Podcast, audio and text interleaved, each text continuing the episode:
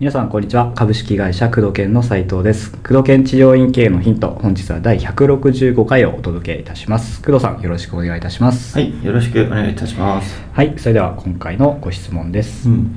雇われ院長をやっております。ほう。売上を伸ばすことに縛られ続けるあまりストレスがえー半端ではありません。まあ大変そうですねありますね、ありますよね。いつか倒れてしまいそうで辛い状況です、うん。えー工藤さんこのような時、うんえーストレスにさらされた時どのように対処されるのでしょうか？ぜひ教えてくださいうん。というご質問です工藤研店舗のね、各委員長はどう思ってんだろうか今ちょっと頭をよぎったんですけども。うん。まあこれは僕、そのストレスが売り上げ上げなきゃいけない。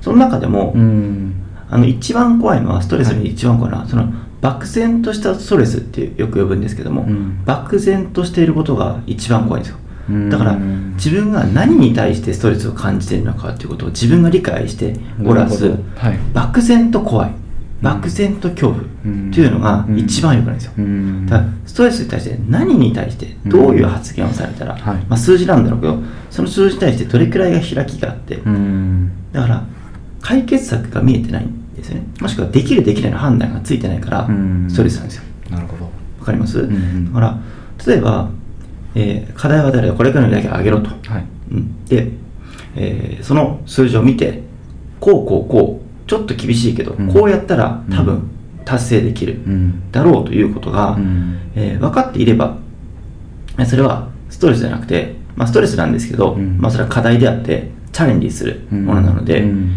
えーまあ、前向きなストレスというか、はい。まあ、達成可能か不可能かを含めて、うん。まあ、解決策が見つかっている時点で、うん。その曖昧なものではなくなっているので、はい。えーそれは恐れることではなくなったですね、うん。うん。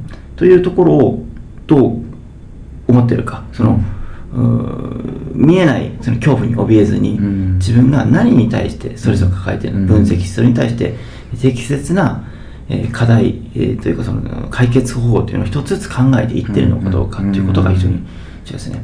漠然としていることは非常にうん。あの怖いことなんですよね、うん。うん。だからそういった自分が抱えているストレスは何なのかということ、それはそもそも、あのー全く無理難題であれば、うん。そのストレス感じないんですよね、うん。例えば今から総理大臣になってくださいとか、うん。いや無理でしょ。そうですね。今からねあの 100m でオリンピック金メダリストになってください無理でしょ、ううん。そういうのは絶対ストレス感じない。無理でしょ。なんですけど、うん、そもそも無理なものは無理という自分の強い精神があって、うん。うん、その院長さんとかそのそのオーナーさんか会長さんか理事長か分かりませんけれども、まあそういったきついえーものが振られた時に、うん。それに対してどう達成するか戦略図をしっかりと練って、うん。それでもどうしても無理だということであれば、その目標無理だとせ伝える勇気っていうのが重要になりますよね、うん。無理だと。無理だとどう考えても無理だと、うん。要は達成可能なチャレンジの領域なのか、うん。無理難題なのかっていうのは、うん。えーすごく考えてみたら分かるものなんだよね、例えば店舗の売り上げを1ヶ月3倍にするのは絶対無理なんだよね、うん。だって新規の数取れないから。確かに。どう考えても無理なのでも、うん。その道筋っていうのを考えた時に、いろいろ考えた時にあればそれにチャレンジすればいいし、うん。こういう道筋でチャレンジする。例えばストレスは軽減されるし、うん。うんそのいややれば結果が出る。でもない。達成できないと思ってやってるっていうことがうん。ストレスなんだよね、確かに。うん、もしくはそれが漠然として曖昧になっているって状態がストレスだから、うん。まず自分が抱えているそのストレス何なのかということをうん。細かく分析して、えーそれ自分がある程度納得何らかの形で納得しそれについてアクションが取れる行動を起こせる状態にしておくっていうのがストレス軽減の、ん。まあ、ポイントだと思いますね、うん。戦略的なそのストレス軽減ですね、うんうんうんあとまああのーまあ、自己啓発的に言うならば、はい。まあ、それは事実なのかあえーまあ、その自分の影響力の輪にあるものなのか、うん。または関心の輪にあるものなあのかとか、現実化って現実なのかもそもそも、うん、なんていうかな。例えば過去は忘れるとか、うん。できるとうん。信じるとかね、自己啓発的にとまた違うねことがあるんだけど、大まかについてそのストレスっていうものに対して自分がすごく怯えているのであれば、うん。その怯えている原因は何なのかと。何に対して自分が怯えているのかということを自己分析しっかりするということが、えー根本原因になるかもしれないですね、うん。うん。確かに。捉え方変わるだけで結構変わりそうですね。そうですね、うん。うん。そこを例えばうちの店舗のねあのー院長さんとか、うん。もしくはねあのー売り上げを求められている斉藤君自身はどういうストレスを抱えてそうですね。もしアドバイスならば。まさに今の問題を問題としてっていううん。工藤さんもおっしゃいますけど、うん。それは問題じゃなかったって気づいた時。うん。それを気づくためにどんな情報をこう知りたいかとか、うん。それは自分でやっぱりこうやっていかないと分かんないですから、ううん。んやっぱ知ってる人にちゃんと聞くとか、うん。まずできないことを認めて、ううん。んやれば次の行動って出てくるかなと思ってる。のでそれはもうあの店舗のスタッフさんに。も、ううん。ん何が今問題で何がこう原因で動けないかとか。は、うん。うん。今の工藤さんもおっしゃった通り、ううん。んでそれに基づいて道筋を一緒に立てて、うん。うん、やっていくっていうのでやると結構前向きになれますね。うん。うん。そうなんだよね、えー問題解決、まあ、ストレス解決という言葉の置き換えてもいいと思うんだけど、はい。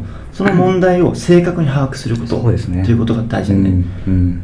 問題を問題として漠然と捉えていると、うん。いつまでも問題であって解決おっしゃる問題を分析しそれを課題に変えそれにチャレンジ、そしてそこに自分を成長させていくこれがもうね、うん。あの鉄則ですから成功ですね。結局その問題を解決できないことに対してストレスうん。がこうあるっていう状態、うんそう、うん。そこをね、えー見つめ直していただければストレスそうですね。だいぶ軽減されるし同じストレスだけど、うん。うん。まあやりがいのあるストレスという言葉がいいのかもしれないんでね、気持ちいい感じですよね、うん。やってるまあ、きついんだけどね。どっちにしろきついんだけど。ねマジかみたいなできんのかみたいなでもやんなきゃいけない。頑張ろうみたいなこれやればできるっていうのと、うん。やってもできない。などうやればこのストレス改減漠然としてると、非常に気持ちがこうクリアじゃないんで、うん。うん。でもやることが明確であるストレスはまた違うストレスなので、はい。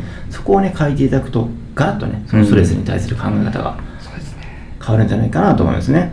はい。常に試されてるとそうですとこですね、うんうん。そうです。解決できない問題を目の前にやってこないとね。よく自己啓発で言いますけどいや現れますからね結構。ね 無理だろみたいなそうですね無理と思う思考が無理を作ってる。なんか言うけどいや無理だもう無理だからね。うん。うん。それができないというものもね勇気だから、はい。そういった勇気と決断をするできないこともしくは手放すものを決めるっていうことも決断ですからね、はい。勇気ですから。そうですね。うん。ということも重要かなと思いますね、はい。ではこんな感じで、はい。今週は行きましょうはい。ということで工藤研治療院系のヒントをお届けしてまいりました。工藤さんありがとうございました、はい、ありがとうございました